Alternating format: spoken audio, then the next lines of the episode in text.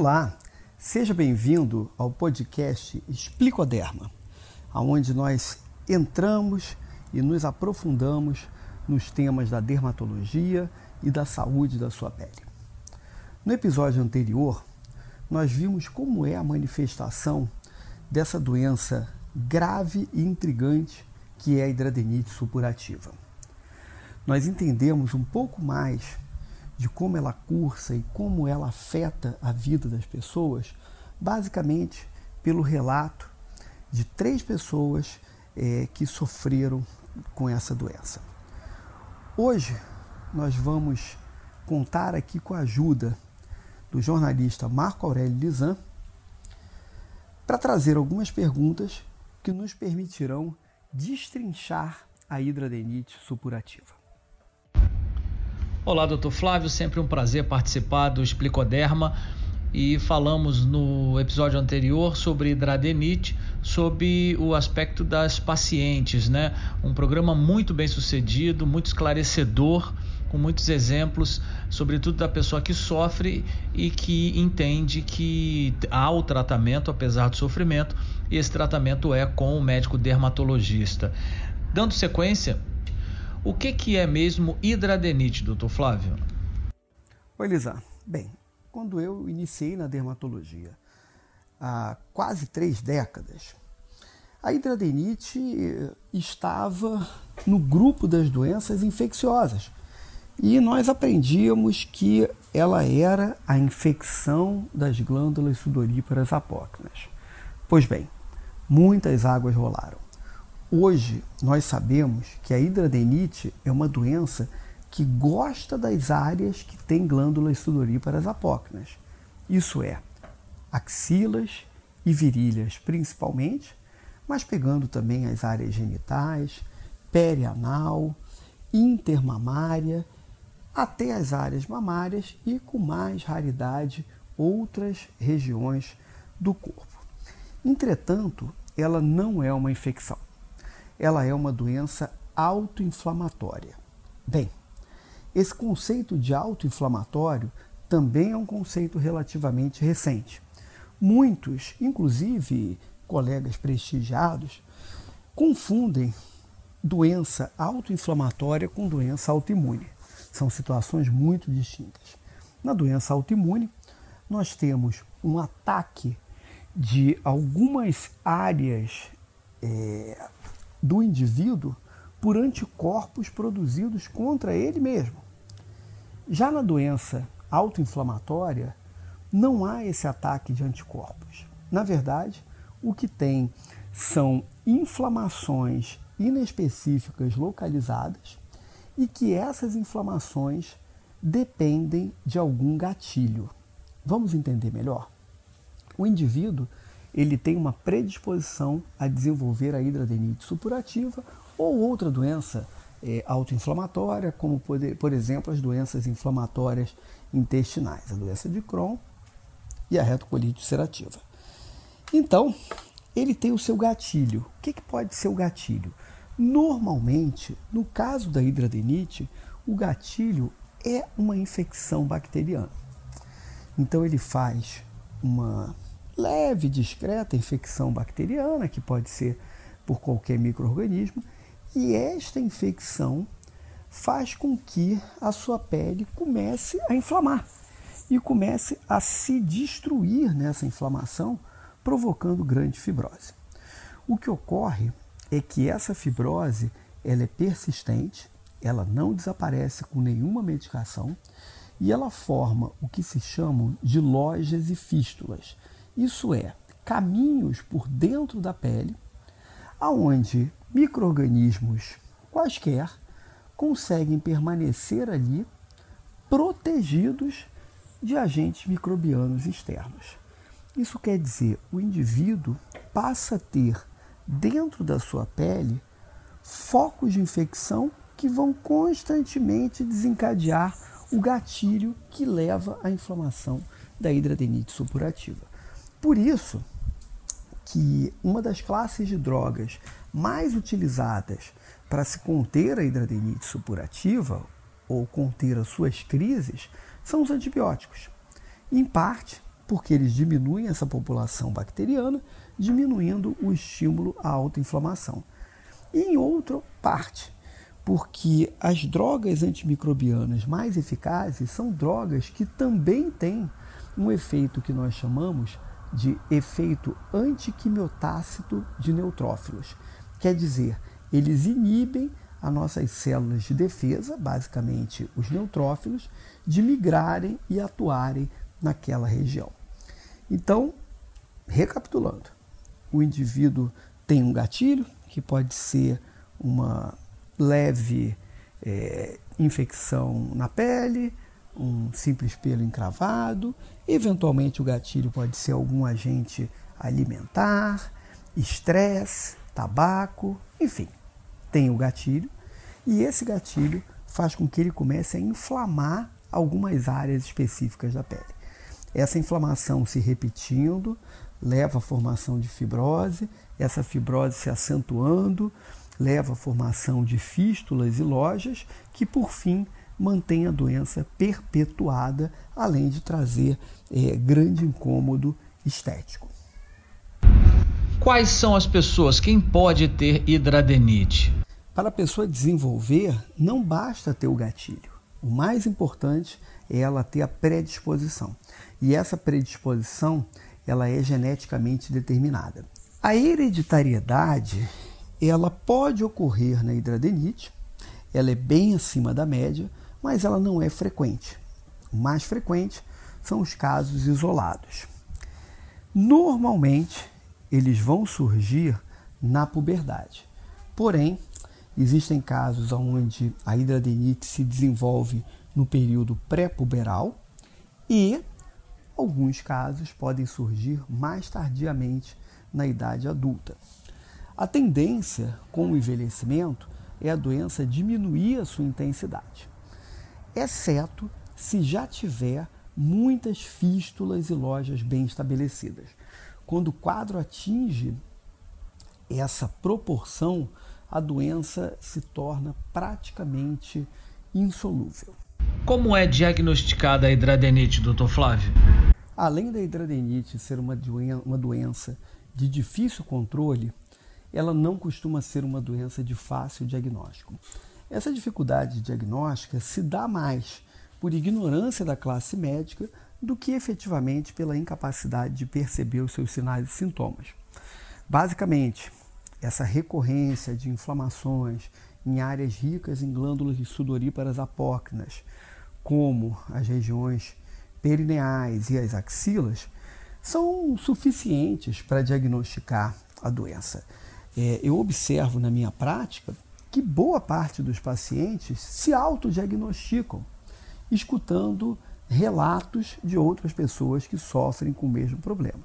Também é muito comum os pacientes perambularem por médicos e médicos, eventualmente até especialistas, com diagnósticos como cistos recorrentes, furunculose, pelos encravados, e etc. Em realidade, a simples história clínica ou a sua apresentação, quando já mais avançada, são suficientes para diagnosticá-la. Entretanto, o exame histopatológico pode trazer elementos que ajudam a diagnosticar a hidradenite. Por isso que muitas vezes casos iniciais podem ser abordados cirurgicamente não apenas para seu tratamento, mas para sua confirmação diagnóstica, uma vez que é mandatório que qualquer parte do tecido retirada do corpo seja enviada para exame. Qual o tratamento indicado para hidradenite? É um só? É a cirurgia ou varia de caso para caso? Opa, essa é a minha língua. Tratamento. O tratamento da hidradenite, ele usualmente não é nem clínico, nem cirúrgico, mas ele é clínico cirúrgico. Eu já participei de alguns congressos e reuniões médicas onde tentava se confrontar qual o melhor tratamento, o tratamento clínico ou o tratamento cirúrgico. O melhor tratamento, na verdade, é a combinação de ambos. Alguns casos, especialmente casos bem iniciais, onde não se tem nem a total segurança do diagnóstico, aonde as lesões ainda não são recorrentes, o tratamento clínico exclusivo pode ser bem realizado. É bem relatado episódios de hidradenite que não se repetem. Não é a regra, mas isso pode acontecer e um bom tratamento clínico pode precipitar esse bom prognóstico. Bem como casos muito avançados podem ser inoperáveis, especialmente casos que tomam toda a área perineal, genital. A cirurgia se faz impossível pela mutilação que ela acarretaria. Então, esses casos, infelizmente, são passíveis apenas de controle, de paliação, através do tratamento clínico que hoje é, está muito evoluído. Mas a grande maioria dos pacientes com hidradenite se beneficiam da associação dos dois tratamentos. Um tratamento clínico com intervenções cirúrgicas pontuais que objetivam principalmente remover essas áreas de fibrose e recorrência, preenchendo completamente é, o arcabouço da doença. As cirurgias, nos casos mais brandos, podem ser feitas exclusivamente com anestesia local. Na maior parte das vezes, elas acabam sendo realizadas é, acompanhadas de uma sedação, quer dizer, com o paciente dormindo, para trazer mais conforto a ele. Um aspecto muito relevante é, no tratamento cirúrgico é que a gente não tem como predizer a real extensão da doença. Então, é, eu já pude operar alguns casos em que clinicamente parecia uma doença bem branda e quando a gente abria, a gente via que por baixo da pele ele se estendia é, por centímetros. E já tive também gratas surpresas, como casos em que aparentavam muita gravidade, a doença ainda está superficialmente localizada. No geral, é, um cirurgião com experiência em hidradenite, ele entra preparado para qualquer situação que vá ocorrer. Entretanto, para cirurgiões menos acostumados, é muito útil a utilização da ultrassonografia. Uma ultrassonografia bem especializada e bem indicada, ela consegue predizer com adequada grau de realidade, com uma correlação bastante interessante, o grau de acompanhamento, o grau de, de extensão subclínico da doença. Então, a ultrassonografia ela é cada vez mais um instrumento é, prognóstico, orientador da cirurgia e complementar no diagnóstico. Uma questão conceitual e prática em relação ao tratamento se refere à eficácia dele. Então, em primeiro lugar, tratamento clínico nenhum é capaz é, de garantir a cura ou o silêncio da doença. O tratamento cirúrgico, ele também não pode garantir a cura da doença. Entretanto, ele se bem realizado, ele pode fortemente levar a uma cura da doença localizada. O que eu quero dizer? Imagine uma lesão de hidradenite extensa, por exemplo, na axila esquerda. Uma cirurgia bem executada, muito provavelmente levará a uma cura da doença na axila esquerda, naquela operada. Esse tratamento não garante que não possam aparecer outras lesões novas de hidradenite, mas ele pode garantir uma cura local. Quando nós buscamos na literatura a gente vê que a eficácia da cirurgia é relatada em torno de 70% dos casos. Entretanto, alguns aspectos metodológicos desses estudos, aliados à nossa experiência prática, é, não levam a crer que esse seja o verdadeiro índice de cura de uma cirurgia bem executada. Primeiro, se a cirurgia levar ao total desaparecimento do tecido fibrótico e das áreas inflamadas, esse índice de cura cresce absurdamente. E além disso, algumas metodologias de estudo não levam em consideração a possibilidade do surgimento de novas lesões e contabilizam isso como uma ineficácia cirúrgica. Então eu posso, pela experiência, é, dizer que o índice de cura da doença localizada por uma cirurgia bem executada é superior a 90%. E isso é o que nós observamos na prática com o acompanhamento de anos de nossos doentes.